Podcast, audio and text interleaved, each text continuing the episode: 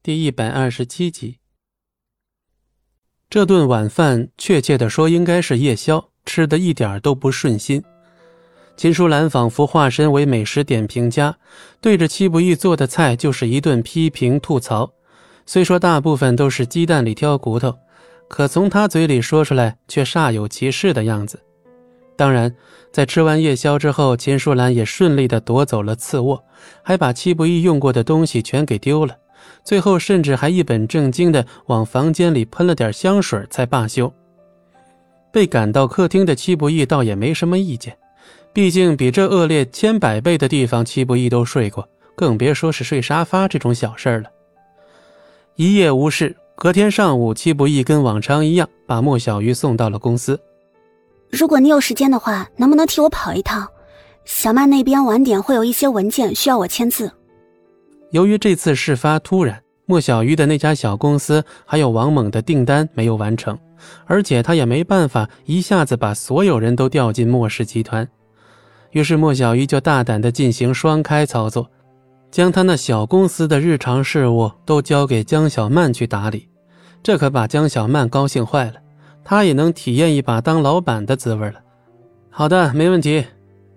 嘴上虽然答应了，可戚不义却并没把车开向黄金眼，而是一路开到了天创集团停车场。原本安静的停车场里，突然响起了一阵刺耳的叫骂声：“下贱的狗东西！”走路都不长眼，是不是？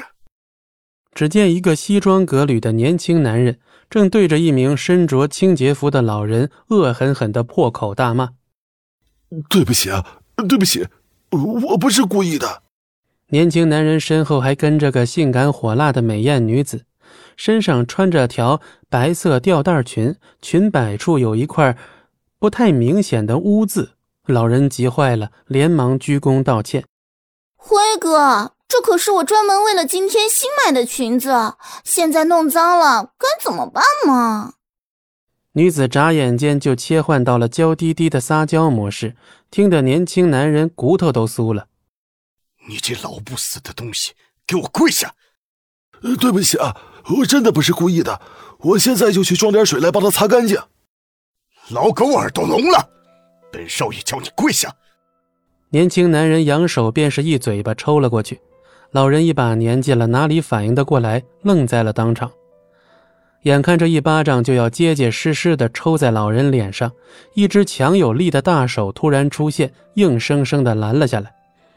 年轻男人勃然大怒，转头看了过去，只见一个留着长发、面容英俊的男人不知何时出现在他们身旁。老人家，没事吧？没。没事，那就好。不长眼的东西，敢管我的闲事？知道我是谁？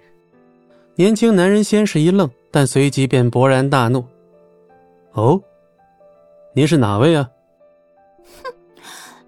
哥都不认识，果然只是个不知死活的臭屌丝，还敢管辉哥的闲事？辉哥，不好意思啊，没听过。你很出名吗？戚不易很好奇的打量着眼前这位，除了衣服鞋子都是名牌，其他都属于平平无奇的男人。年轻男人似乎从来没被这样冒犯过，脸色顿时就沉了下去。哼哼，连我王辉的名号都没听过，但这也不怪你，毕竟我们档次不同，你只是个臭屌丝，而我却是人上人。王辉，不好意思啊，真没听过。行了，我还有事啊，告辞。说完，戚不易转头就往电梯的方向走去。站住！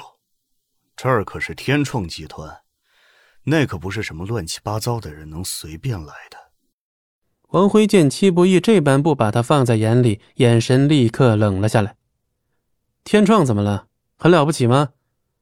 闻言，王辉听得先是一愣，随即不由得捧腹大笑了起来。哈哈哈！笑死我了！不光是个臭屌丝，还是个脑残。本少爷懒得跟你一般见识，不想丢人就赶紧滚。这儿可不是你这种档次的货色能来的地方。王辉搂住女人，大摇大摆的走了过去。王家王辉预约了庄老板。话音刚落，一名安保打扮的男人从一旁的房间里跑了出来，一边刷电梯卡，一边对着王辉点头哈腰的讨好：“当心点儿，别被后面那个屌丝给混进去了。到时候要是丢了什么东西，你这饭碗就保不住了。”就是，万一被别人以为我们跟他是一个档次的，脸都丢光了。然而就在这时，戚不义却突然走到另外一扇金灿灿的电梯门前，从口袋里摸出一张卡片，往感应区一扫，只听“叮”的一声，金灿灿的电梯门居然开了。哈，你你怎么会有 VIP 电梯的门禁卡的？本集播讲完毕，感谢您的收听，我们精彩继续。